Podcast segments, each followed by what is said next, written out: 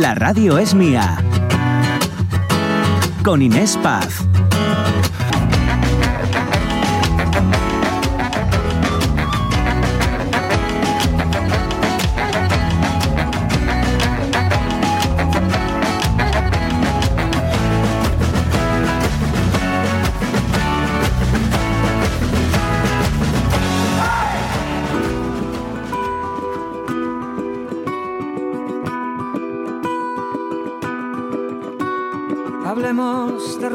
Y espina, hablemos de polvo y herida, de mi miedo a las alturas, lo que quieras, pero hablemos de todo menos del tiempo que se escurre entre los dedos. ¿Qué tal están? Muy buenos días. ¿Hablamos? ¿Les parece? ¿Les apetece? Eh, hablamos, bueno, del tiempo no, ya lo dice la canción y aparte es que ya, ya lo hicimos ayer. Hoy les propongo eh, que hablemos así, sin miedo, sin tapujos, invitarles a que mm, se abran eh, con sus experiencias personales o bueno, pues si lo prefieren, en vez de hablar, escuchen. Escuchémonos un poquito más, porque hoy es el Día Mundial, no sé si lo saben, de, de la salud mental. La pandemia, si algo bueno nos trajo, eh, sí, sí, que lo trajo, fue el normalizar el hablar de esto, de salud mental. Yo hay veces que no entiendo, oye, lo, rápido que vamos, yo que sé, al traumatólogo, por ejemplo, si nos duele una rodilla y no acudimos con la misma celeridad o incluso, incluso no, no acudimos a un psicólogo, una psicóloga, un psiquiatra cuando nos duele el corazón. Ya, me entienden, cuando nuestra mente nos vuelve mm, así un poquito locos.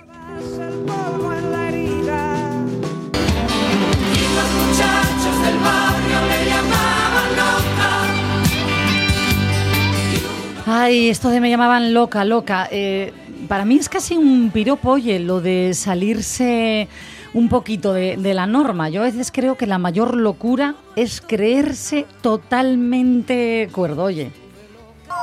¿Por qué cree que ponen en duda su estado mental? Porque no me estoy quietecito como un vegetal.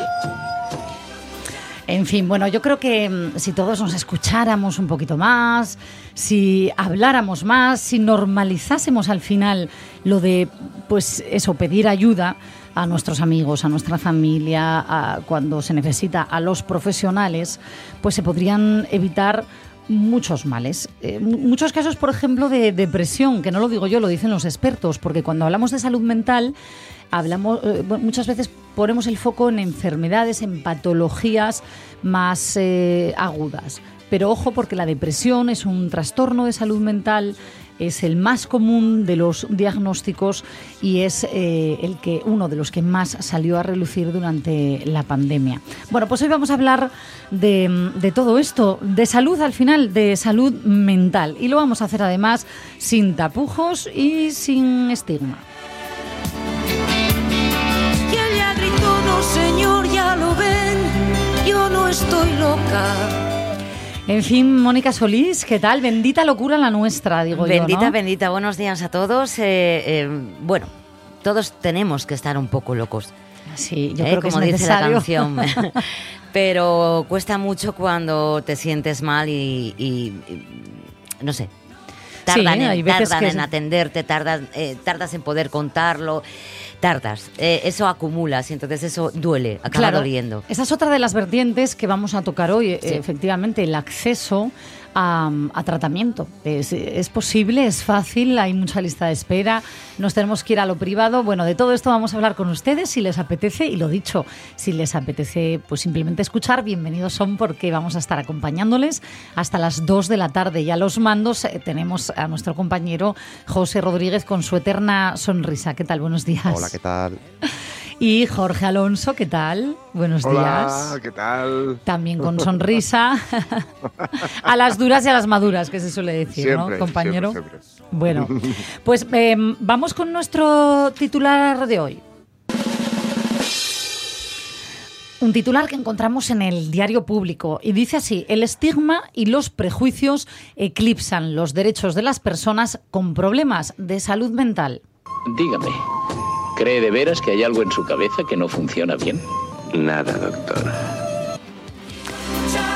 A ver, porque resulta que más de la mitad de las personas diagnosticadas ha sufrido rechazo social. Y además el trabajo es el lugar más habitual, el más señalado, según el último informe de la Confederación de Salud Mental de España. Estamos en una sociedad donde hasta hace no tanto se tachaba de locura a la angustia, a la ansiedad, a la depresión, por no hablar ya de, como decíamos, ¿no? otros trastornos de, de más agudos. Bueno, pues atención, ¿eh? porque el 11% de las personas con problemas de salud mental aseguran este informe no haber contado su diagnóstico a nadie. Y esto pues hace muchísimo más difícil el encontrar solución a corto plazo y por supuesto ya, ya ni qué decir, ¿no? A, largo plazo. Es el miedo, es el miedo porque decíamos, ¿no, Mónica? Y estigma, Jorge, el miedo a ser etiquetados, hace que mm. las personas con algún trastorno mental eviten revelar su problema, por ejemplo, en una entrevista de trabajo, ¿no? A nadie se le ocurre, vamos. Mm.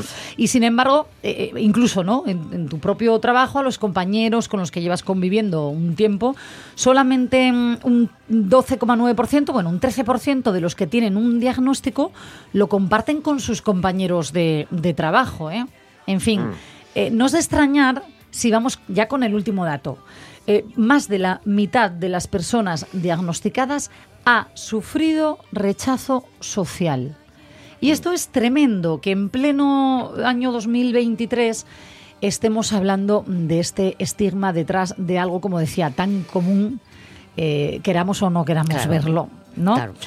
Bueno, pues eh, vamos a hablar hoy de esto y me gustaría empezar hablando contigo, Jorge Alonso, porque mira, acabo de apabullar yo a los oyentes con tanto dato, ¿no? Y, más de la mitad de las personas diagnosticadas dice que no han sufrido rechazo social y muy poquitos lo cuentan a los compañeros.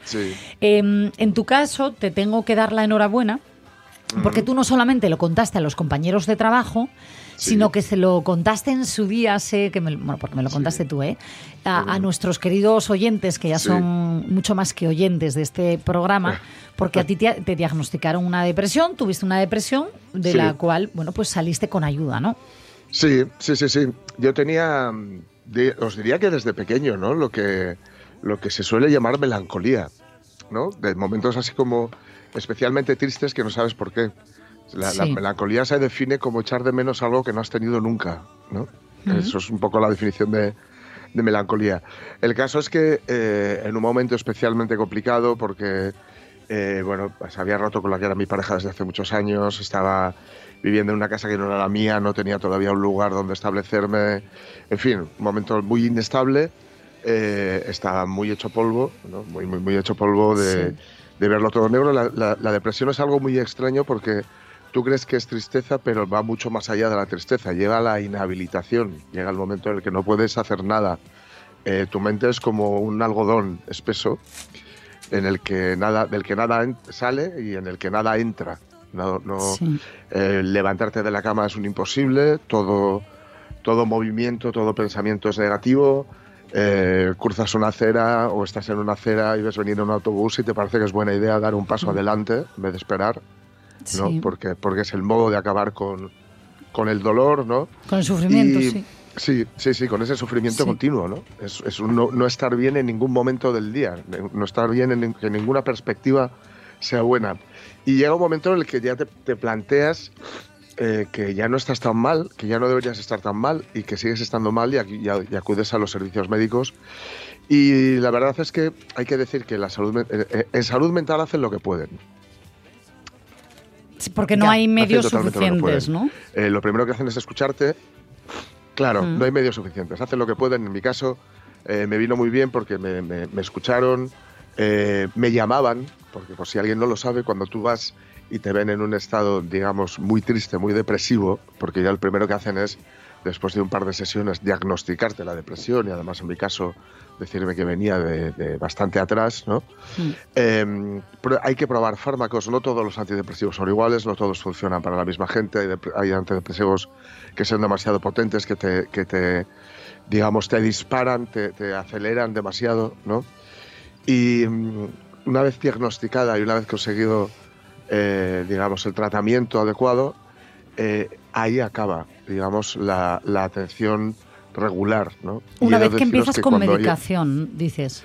Sí, porque a partir de ahí eh, ya pasas, digamos, a una lista, digamos, menos prioritaria, claro. ¿no? En la cual, en vez de ir cada semana o cada dos semanas, que es lo, que necesitas, una terapia de, cada, pues, semanal o cada dos semanas o incluso más, ¿eh? Hay gente que, que, tiene que ir dos veces o tres a la semana, ¿eh?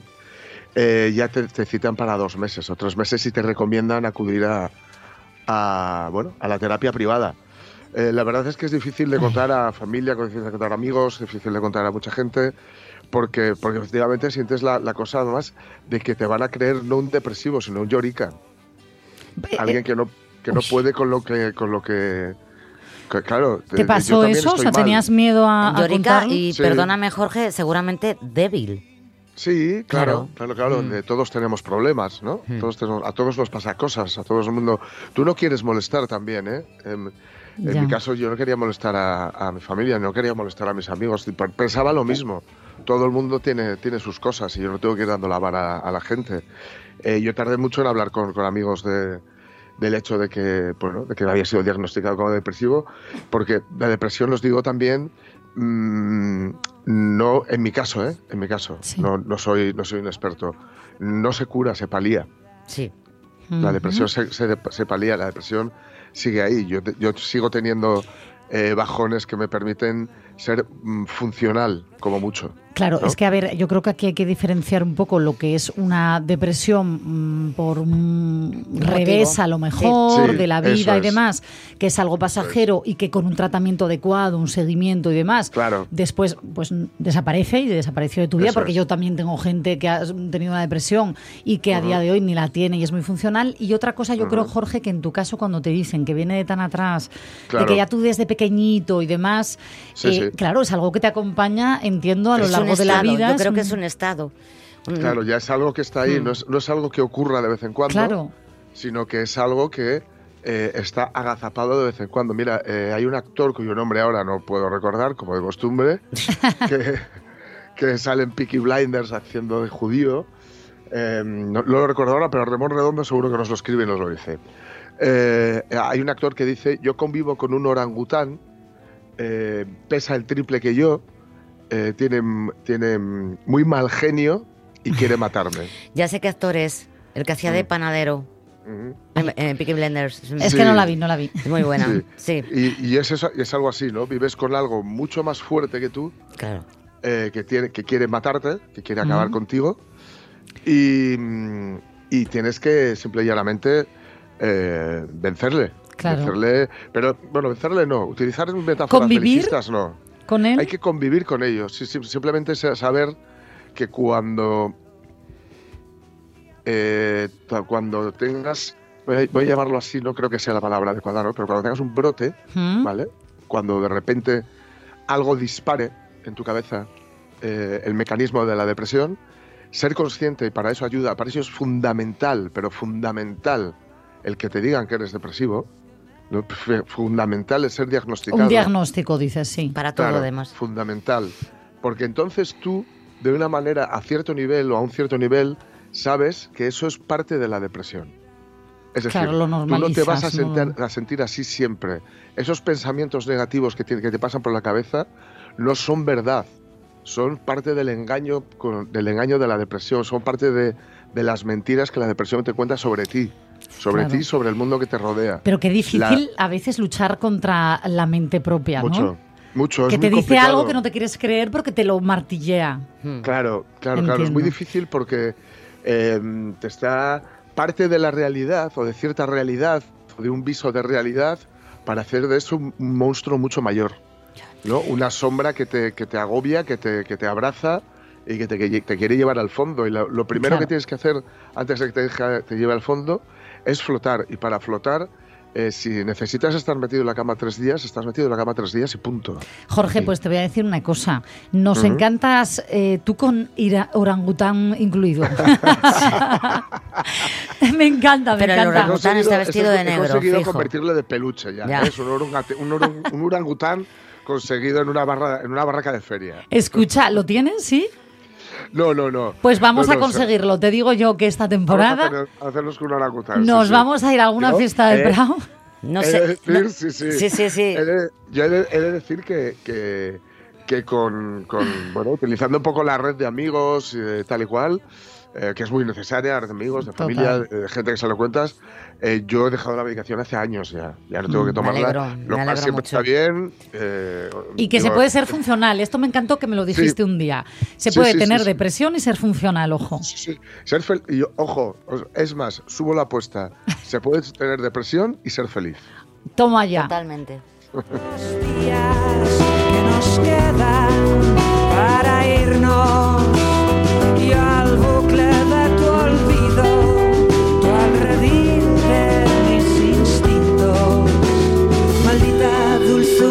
la tuya, maldita dulzura la tuya.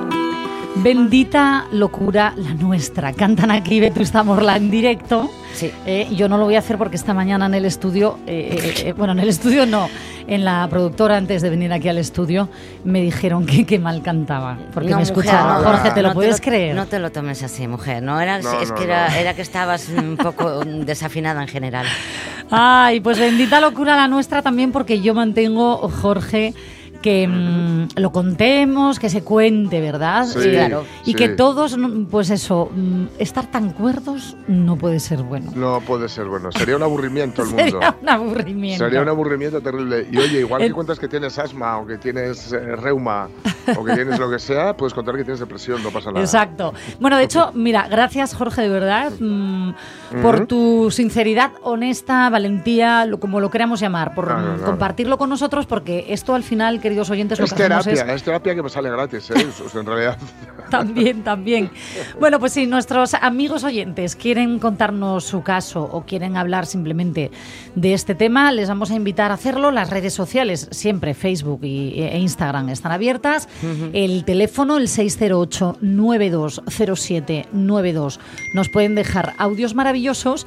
Y además de, de esto, ¿no? De, de- del estigma que todavía hay detrás de, la salud mental, mm, una vez que te decides a contarlo y sobre todo a pedir ayuda, ojo, porque es otra de las cosas de las que hoy queremos hablar. Mónica, no siempre es fácil eh, acceder a esta ayuda porque atención cómo está la sanidad pública en, en el ámbito de salud mental. Bueno, eh, voy a desgranarte unos datos que sí que realmente si comparas, que lo malo en esta vida es comparar, sí, pero en este caso es necesario. España tiene ahora mismo alrededor de un 67% menos de psicólogos clínicos eh, que las principales potencias europeas. Por ejemplo, te pongo el caso, eh, eh, Alemania tiene, destina un 41%, Reino Unido un 18% o Francia un 15%. ¿Y nosotros cuánto? Pues el, el 67% menos de 100% es un Madre 33% nada más. Claro, eh, es que a ver, eh, porque hay veces que nos perdemos en los datos. En los ¿no? datos, claro, Pero entonces, fíjense, para una hmm. población de 100.000 habitantes. Andamos por los... ¿En Asturias o en España? ¿Qué dato nos das? España. España. España vale. te doy. Andamos entre los 13, 15 cri- qui- psiquiatras por 100.000 habitantes. Vale, este dato, eh, imagínense. ¿no? Hmm. Tal cual están las cosas a día de hoy, Hmm. eh, que se estaban, decíamos, con la pandemia, destapando o poniendo más bien encima de la mesa algo que lleva pasando toda la vida, eh, no hay profesionales sanitarios No hay, no hay, suficientes. ojo, no hay profesionales sanitarios dedicados a esto, Sí, sí. Hablo de salud mental, sí, Claro, sí, obvio. claro. Es deficiente. Y Totalmente. además Jorge lo ponía de manifiesto. Cuando es un caso muy grave, estás en esa atención mm, inmediata, ¿no? Sí. Sí que tienes ese acceso, pero ojo, es que lo que se necesita es un tratamiento, es luego una derivación y que la propia sanidad pública te derive a lo privado, es que no todo el mundo puede acceder a un... No, no se puede. Y aparte privado. que es que no deberíamos, porque eh, eh, la salud pública o, o la sanidad pública es eh, un estado de bienestar por el que todos pagamos. Entonces es prioritario educación y sanidad. ¿Qué pasa? Eh, ¿Por qué digo educación? Porque eh, muchos son eh, jóvenes con ansiedad. O sea, yo creo que la ansiedad va de la manita de la depresión. Pues, Asturias, en el Principado de Asturias, mm, para redondearte un poco la cifra, rondamos los 11,56 facultativos, quiero decirte, por 100.000 habitantes. Que, eh, o sea, 11, vamos a dejarlo en 11, porque seguro que hay alguno que está de vacaciones o de, baja. 11 profesionales por cada 100.000. Y, y, también, también choca, eh, por así decírtelo, eh, lo que se destina ¿no? en España al gasto sanitario, que es solo un 5,16 del... En salud mental, ¿no? del total. o sea, de ese presupuesto nacional que hay en salud mental, solo un 5% va destinado... 5,16%. vamos, un 5%. Pero bueno, ya que te doy Vamos a redondear, vamos a redondear que vamos a volver locos a los oyentes. Tremendo, en fin. Estos son los datos. Esta es, la realidad. Oye, me interesa esta última vertiente, Mónica, que dices de, los jóvenes, porque efectivamente eh, han aumentado muchísimo los diagnósticos de ansiedad, de depresión, pero bueno, generalmente se empieza por eso, ¿no? Por la ansiedad. Yo creo que por ansiedad no, no, tratada, no tratada, que no son jóvenes. Mm. Bueno, también tenemos eh, detrás, eh, bueno, enfermedades como son los TDAs, por atención o por hiperactividad, pero bueno. Hoy vamos a hablar, hoy vamos a hablar de muchos trastornos, pero de momento me quiero centrar en esto. Hmm. voy a compartir con todos ustedes y con una de nuestras opinantes que ya está al teléfono, otra noticia. Primero la saludo. Nerea García, ¿qué tal? ¿Cómo estás? Hola, buenos días. Eh, eh, Nerea, recuérdanos, porfa, eh, ¿tú cuántos años tienes? 25. 25 años. ¿En tu generación es más normal el hablar, al menos ya con tu círculo cercano, de esto, de, me encuentro mal, estoy un poco depre? Mm, ¿Se normaliza? Mm, sí, pero no. Mm, creo que ahora lo estamos empezando a normalizar porque cada vez hay más casos pero aún así sigue costando decir que tienes ansiedad o tienes algún tipo de problema de salud mental. ¿Y el acudir, por ejemplo, a un psicólogo o psicóloga es normal? Sí, yo creo que está bastante normalizado. Claro, porque mira, yo de verdad en mi época, bueno, en mi época, parezco ahora mismo un... Eh, yo tengo 43 años, yo qué sé, pues ahora yo creo que sí que es más normal, ¿no? El decir voy a un psicólogo, voy a una psicóloga. Eh, el psiquiatra, yo no sé mm, eh, si está tan. Eh, está incluso más estigmatizado, ¿no? Entiendo. Sí, sí, porque es como ya pasas a un siguiente grado. Ya no es que tengas un trastorno o algún tipo de enfermedad de salud mental, sino que ya hablamos de palabras mayores. Como se supone que es quien receta medicación, claro, ya claro. cuando tienes medicación ya es, uy, Sí, sí, que está, hay más estigma todavía, ¿no? Mira, yo mm, voy a compartir que decía ahora otra de las noticias que encontramos además en la TPA, ¿no? Que se hacía eco de esta campaña que, mm, que lanza el Principado de Asturias para reducir el abuso de psicofármacos en las mujeres. Y es que es tremendo, porque aquí en Asturias, fíjense que el 5% de los hombres, pero casi el 11% de las mujeres, consumen lo que se denomina hiposedantes a mm. diarios, ¿no? Mm. Hipnosedantes.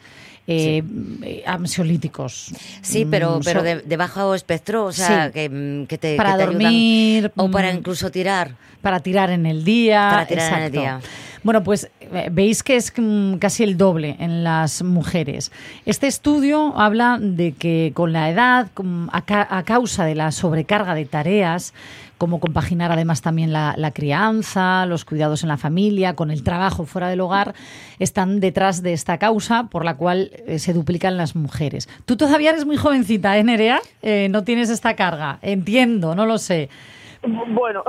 Que sí, bueno, pues cuéntame, no, cuéntame. No carga, pero tengo, tengo ciertas cosas que hacer y tengo pues mi rutina, entonces hay veces que necesitas llegar a todo y no llegas. ¿Y eso genera ansiedad? Sí. ¿Tú te has sentido alguna vez? Mm, también voy a decir una cosa, ¿eh? Nerea, esto es muy personal. Yo he invitado hoy a todos a que nos abramos, pero sois vosotros quienes decidís cuánto, cómo o si preferís simplemente opinar o escuchar. Yo no sé si tú te has sentido alguna vez en este eh, mm, caso de la ansiedad, porque ojo, el estrés continuado deriva en ansiedad y, y, la ansiedad no tratada acaba derivando muchas veces en depresión. ¿Has llegado a ese punto? Yo estoy diagnosticada de ansiedad. Entonces sí. Vale. diría que sí. Sí, sí, claro. Tú ahora mismo estás diagnosticada de ansiedad. Sí, sí, claro. ¿Y has accedido a tratamiento? Eh, no tengo, no, de momento no. No me refiero, no, me refiero mm, eh, farmacológico, ¿eh? Digo también... No, no, sí, sí, voy a, voy a terapia, sí, todas las semanas. Todas las semanas vas a terapia, entonces entiendo que por lo privado. Sí. Claro, es que de esto estábamos hablando. El acceso, ¿lo intentaste a través del servicio sí, público? lo intenté en dos ocasiones. La primera me salió muy mala y la siguiente me salió peor. Con lo cual acabé por lo privado porque ya no podía más. Porque generalmente eh, los facultativos, eh, porque dices que te salieron mal, ¿no? Eh, están desbordados. ¿Crees que la atención que se recibe en la sanidad pública, en salud mental, es por desborde de, de casos, de cantidad de personas que van a ser tratados o simplemente porque, porque la actitud es negativa? No.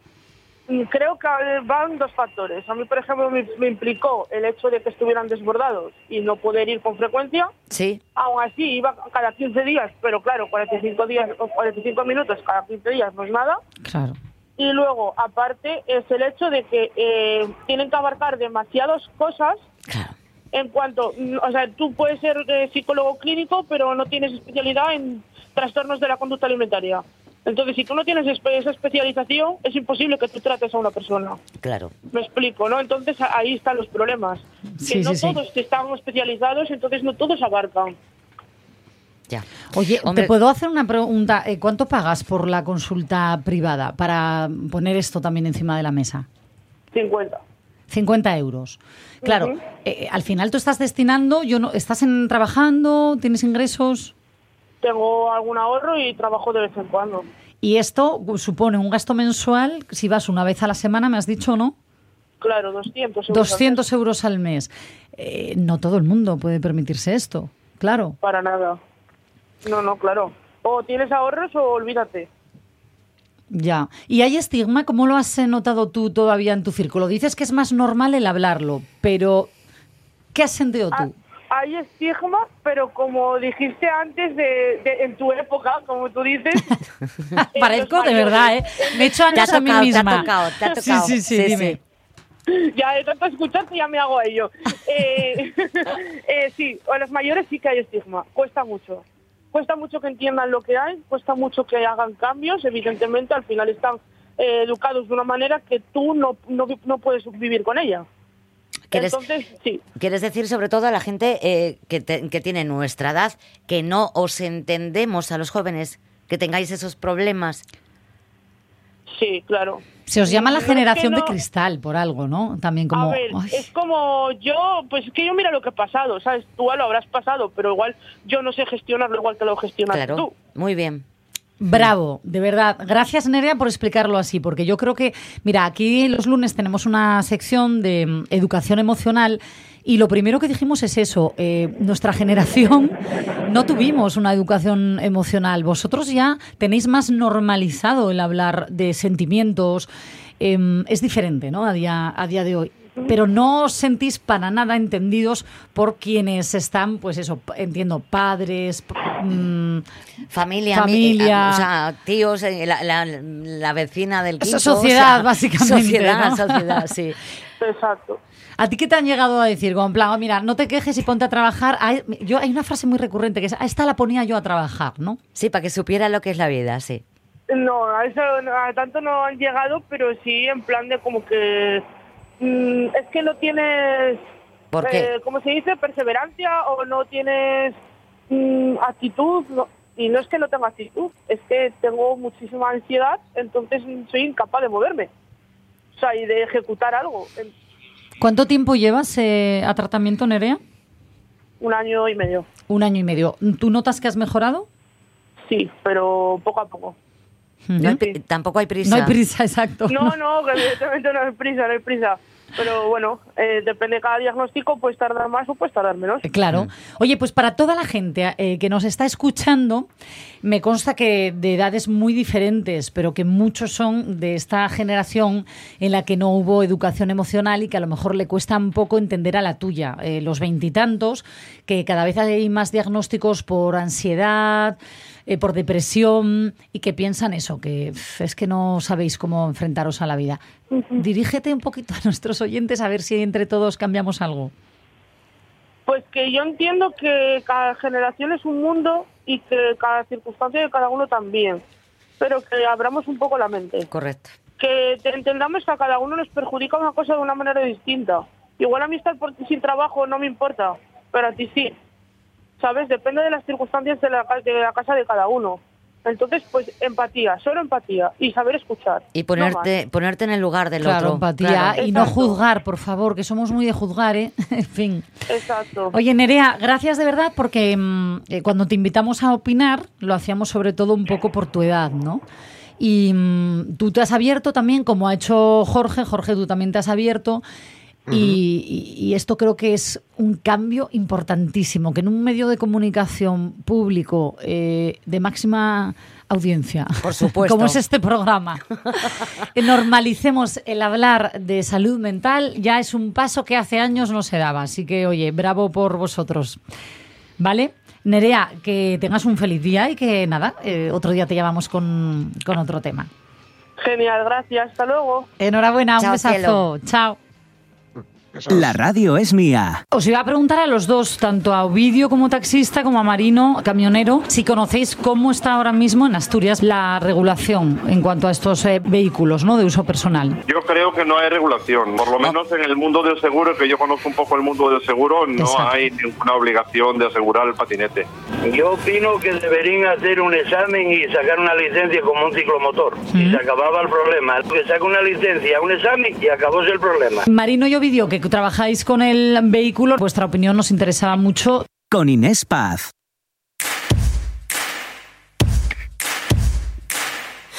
Cantemos por las sombras que han llorado, el vuelo desperdiciado de un jilguero en libertad.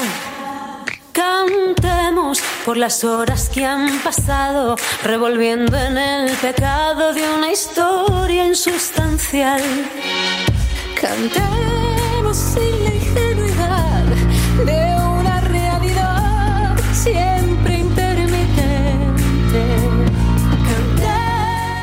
Es imposible no subir el ánimo un poquito, ¿verdad? Con Marisa Valleroso. Hoy vamos a tratar eso, de hablar de salud mental desde un punto de vista optimista. Yo creo que ya lo estamos haciendo en el momento en el que lo normalizamos, en el que compartimos casos reales muy cercanos, ¿verdad? Nuestro propio compañero.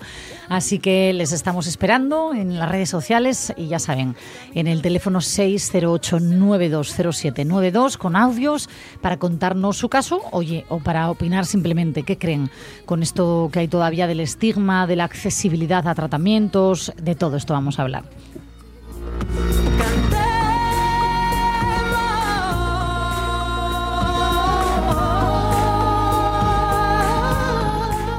Yo no sé si a veces peco de ser optimista y a veces es difícil, pero lo intento. Eh, hoy lo voy a volver a intentar y lo voy a hacer, no, no lo voy a hacer sola, con ustedes, que con, con ustedes ya sé que cuento, y con él, con Abel Fernández, ¿qué tal? Hola, buenos días. Buenos días, Abel. Eh, Él es el decano del Colegio de Economistas de Asturias. Y claro, ¿de qué vamos a hablar? Pues de economía, ¿no? Abel, bueno, o- oye, hoy que estamos con el tema de la salud mental, yo invito a quien quiera a compartir también su opinión, ¿eh? Aparte Bien, de la bien, economía. bien, bueno. Porque eh, eh, yo cuando digo nuestra generación no hablaba de esto, te veía sentir, ¿no? Que va, no, no estamos educados para ello. Quizás ahora con el tema económico que, que estamos pasando en los últimos años, parece que nos afecta más al, al- al tema mental también. ¿eh? Eh, su- Sucede, sucede. ayuda, que ¿no? No ayuda en absoluto. Pues te voy a proponer un, un reto. ¿Te tuteo? ¿Te puedo Sí, tutear? por favor. Bien, gracias. Bueno, ya lo había hecho. Yo pregunto Sí, sí. después, anda, que mi educación. En fin. favor. Eh, Abel, te voy a proponer ser, ve- intentar ver el lado positivo de las noticias económicas. Mm. ¿Es misión imposible o, o lo podemos conseguir? Es muy difícil. Eso ya es va- optimismo. va- va- vamos a ser realistas. es, es, mm, realmente a día Es de hoy es, es bastante complicado es bastante complicado y si nos ceñimos al ámbito autonómico de Asturias pues Hay brotes verdes. mm, bueno mm, parece que algunos sí puede puede que algunos sí Venga, pues vamos Sí. a empezar con un mensaje optimista. Por ejemplo, por ejemplo eh, el impacto de la llegada del AVE, que, que es- está como inminente, bien, eso eh, puede ser bueno. Es, una buena noticia. Económicamente hablando. Económicamente, económicamente, efectivamente. El, el impacto que puede tener va a ser muy importante. A ver, yo he oído Pero- que, que se puede triplicar el número de viajeros, pero lo más importante es que por un estudio de la Universidad de Oviedo eh, concluye, digamos, este estudio que las líneas de alta velocidad lo que hacen es contribuir a desestacionalizar el turismo, ¿no? Entonces eh, se multiplica por tres, pero ojo, que no es que van a, vayan a venir todos en verano, sino a lo largo de todo el año. Y eso nos viene muy bien, realmente nos viene muy bien. Una región como Asturias, donde estamos viendo que el impacto del turismo en los últimos tiempos está siendo mm, al alza, bastante al alza, el hecho de que se, pueda distribuir durante todo el año, eso nos vendría genial, nos vendría muy bien.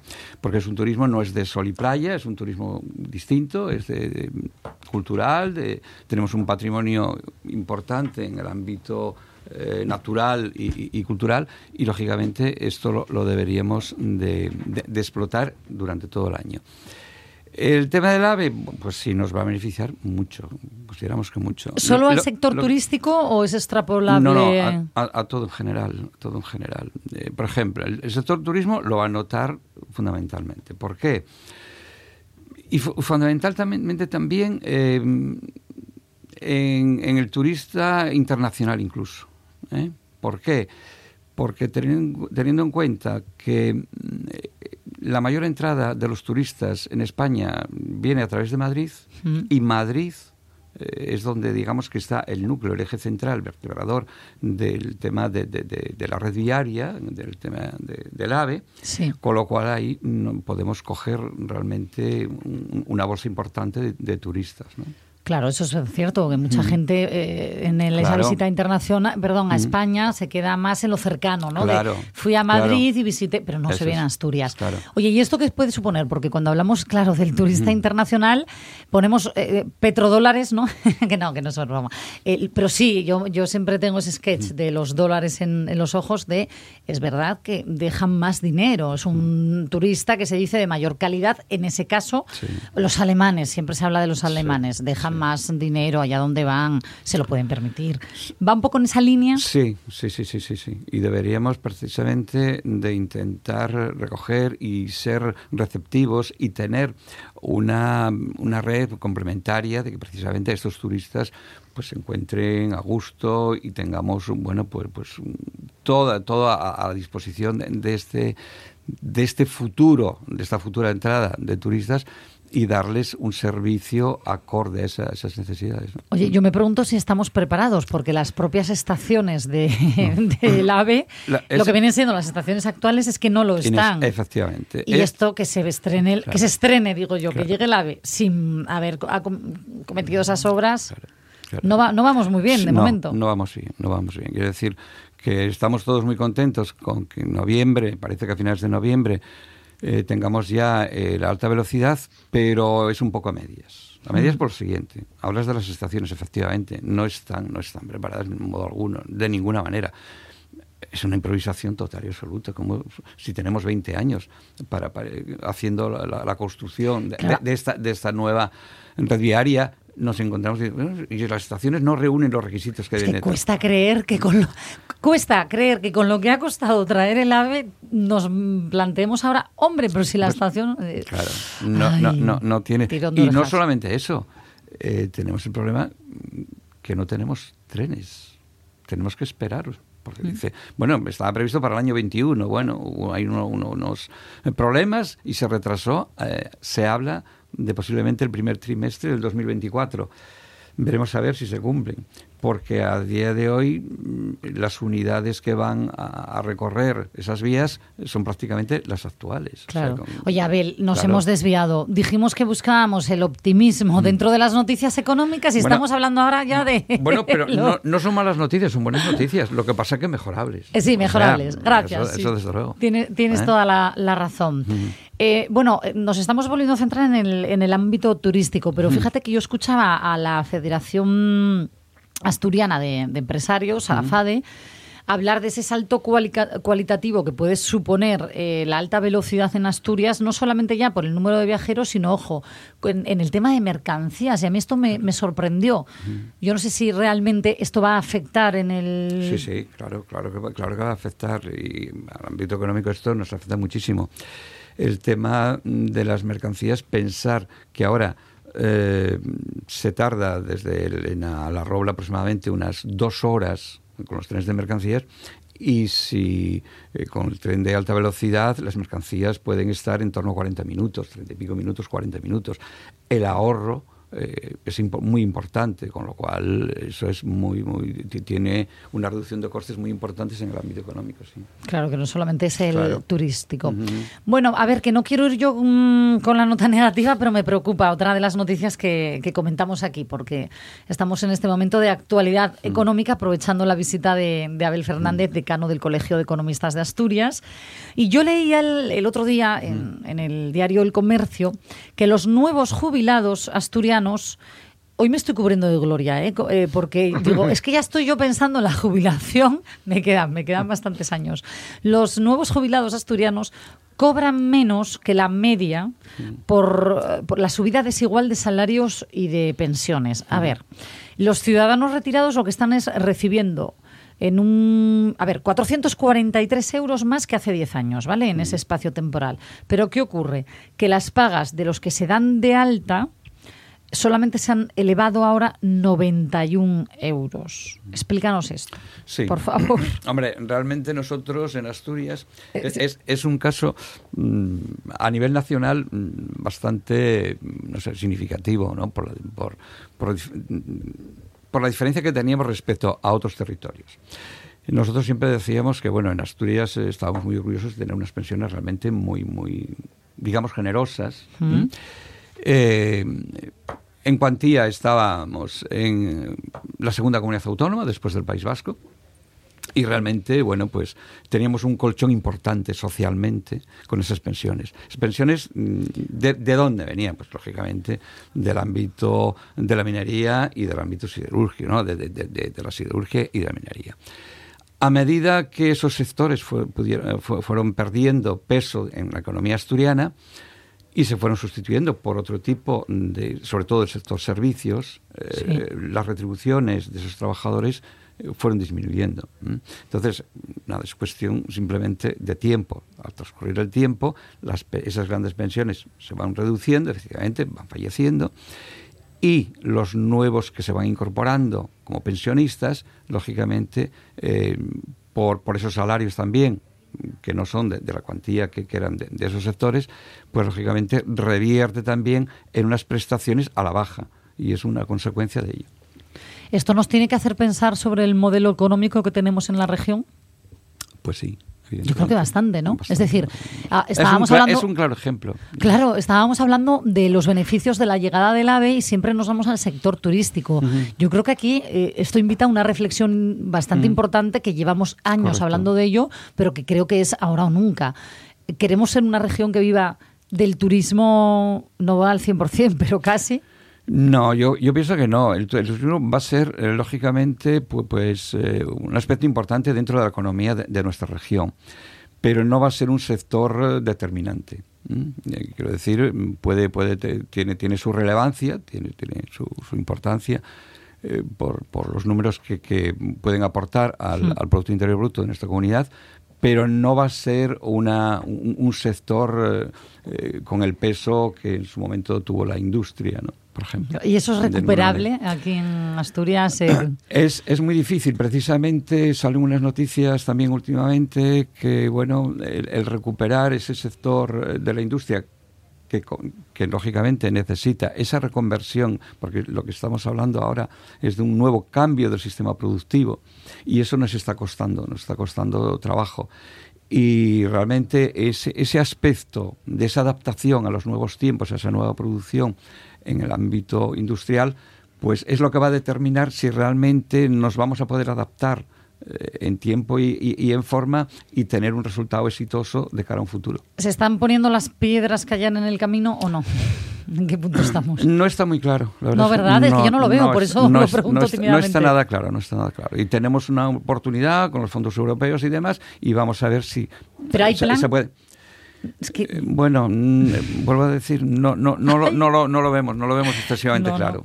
Exactamente. Y yo que quería acabar optimista. A ver, algún día igual lo conseguimos. A ver, a ver, esperemos. ¿Seguiremos buscando brotes verdes entre la actualidad económica? Esperemos, sí, sí, sí, claro, claro. Por eso, eso, por descontado. Solos no, no lo conseguiríamos, así que volveremos a pedir ayuda a Abel Fernández, el decano del Colegio de Economistas de Asturias. Gracias por por, el optimismo, aunque cueste, ¿no? Aunque moderado. Exacto, por el optimismo moderado. Un placer. Gracias. que lo parió por los cabarets de Cimavilla cantaba feliz por Marifé como reina de los playos y tal cosa se paseara por barrio tan popular alguna vez.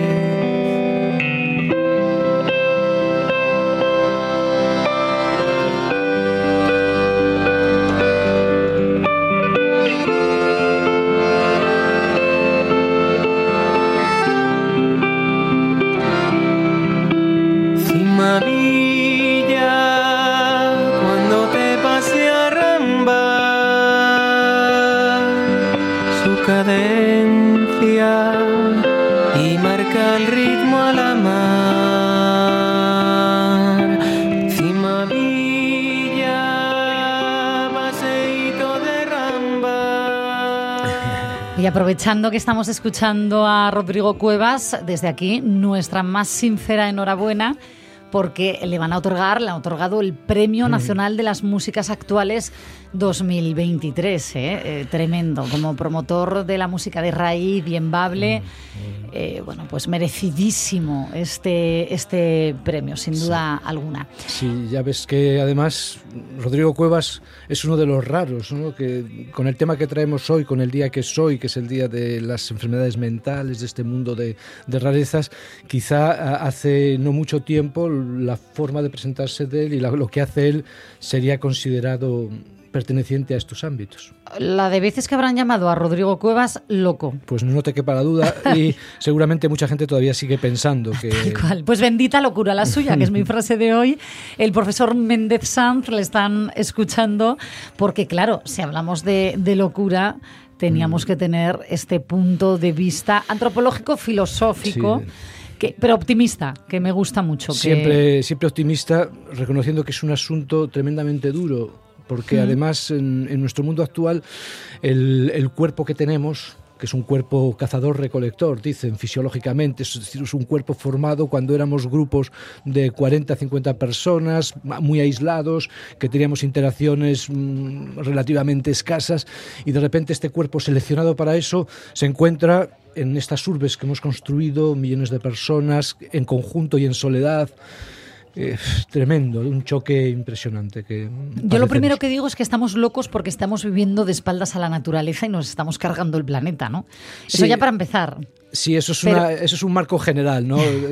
la, la, locura y la enfermedad mental eh, tienen que ver, sí, con, con la inserción en el, en el, mundo en el que estamos, sin duda. Mucha gente eh, se consolaría pensando que todo lo que tiene que ver con los trastornos mentales es puramente fisiológico, es una cuestión de que tienes el cerebro, mm, que te falta algo, que te sobra algo, pero nosotros sabemos que es algo también sociológico y biológico en este Claro, no todo es química, ¿no? No, no, es que la química, eh, todo es química, pero es que la química es tremendamente compleja es que eh, se separan terrenos, por ejemplo, el ámbito de lo social y de lo personal, que eh, se separan por operaciones, no porque estén separados, porque es lo mismo. La inserción en la sociedad. Me interesa mucho esto, profesor, mm. porque hay una frase a mí que me encanta, Kino, eh, que decía cosas maravillosas en boca de Mafalda, ¿no?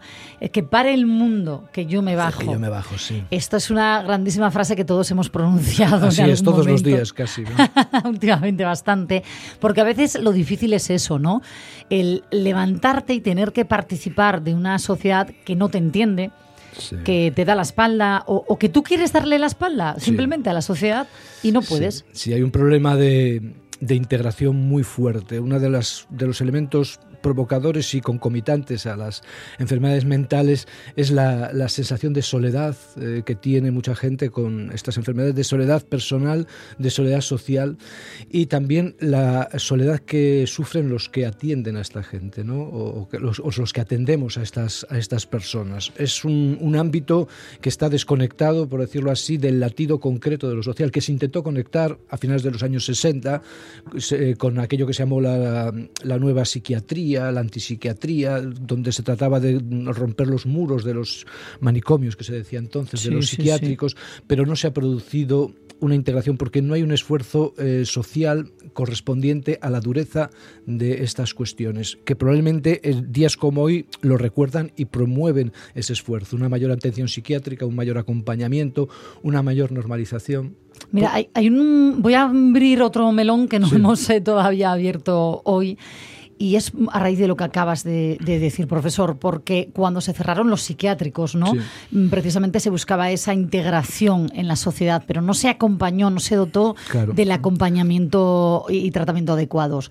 A mí hay una cosa que me parece muy preocupante. Cuando una persona con enfermedad mental es em, eh, bueno, acusado de un delito ¿no? y se le condena por haber cometido X delito, el que sea, a, prisión, pero en el. Eh, bueno, una prisión. En una prisión psiquiátrica, sí. Claro, una, es de verdad hay que cometer un delito para que esta persona tenga un tratamiento. Porque eh, dentro de prisión sí hay tratamiento, pero fuera. Si nos falta una profunda reflexión, y es uno de los elementos que tendría que ser parte de la vida política contemporánea, nos falta una profunda reflexión sobre la inserción de la gente que no vive en normalidad dentro de la sociedad. Por ejemplo, yo conozco mucha gente, porque es un, tema que trato bastante, mucha gente que está en procesos psiquiátricos con enfermedades mm, que, eh, diagnosticadas hace 15, 20 años, que no, han tenido una revisión. Me pregunto, pero a ti la última vez que te miraron así el tratamiento, dice, a mí nunca me han internado, me han dado pastillas, eh, estoy en un centro, en un sitio donde los médicos circulan, eh, como siempre, o sea, es un problema del que nosotros no estamos convencidos que constituye un elemento fundamental de nuestra sociedad y dado el, ritmo de vida que tenemos, está claro que nosotros esto ya no lo podemos obviar, por eso tenemos días como este, porque nosotros somos conscientes ya de que esto es, como se dice ahora, una epidemia, que es una cosa que no se puede sujetar y que de algún modo nosotros nos tenemos que hacer cargo de ello. Primero desestigmatizando todo lo que es la enfermedad eh, mental y luego dotando de medios para eh, tratarla no solo de medios médicos, porque es muy fácil medicalizar la enfermedad mental. La enfermedad mental no es un proceso puramente médico y por lo tanto la solución médica no es la piedra filosofal. Las, las soluciones, si existen, son soluciones que tienen que tener también un componente social, de integración diaria, de valoración. Además, paradójicamente, en un mundo que tiene que sostener la tensión de las subjetividades, porque nosotros necesitamos las miradas límite, las miradas, mm, las miradas raras para sostener la vida que llevamos, la innovación tecnológica, la creatividad que nos A ver, a ver, a ver, que me estoy perdiendo. Yo pensaba que decía que necesitábamos la aprobación y sin embargo es la, mirada límite. Sí, necesitamos las dos cosas. Nosotros tenemos, eh, es una paradoja, necesitamos constitutivamente, esto lo dicen los antropólogos mucho, como eh, y los economistas también, nuestra sociedad se basa en la innovación. El capitalismo financiero que nosotros tenemos, el capitalismo industrial tardío, se basa en la innovación. ¿Quién innova? Innova mm, gente que está dentro del sistema, pero innova sobre todo gente que tiene una mirada diferente, gente que, como se dice ahora, es friki, ¿no? Es, eh, es, extraña. Todos los descubridores de las mm, grandes eh, conexiones informáticas son todo gente que dice que estaba en un almacén con un ordenador comiendo chitos allí todo el día. Ya, ya ven. Bueno, pues de esto vamos a hablar a la vuelta. Le invito, profesora, a que se quede con nosotros porque hay mucho, mucho que comentar y lo vamos a seguir haciendo hasta las 2 de la tarde. Vamos ahora con nuestros compañeros de los informativos. Música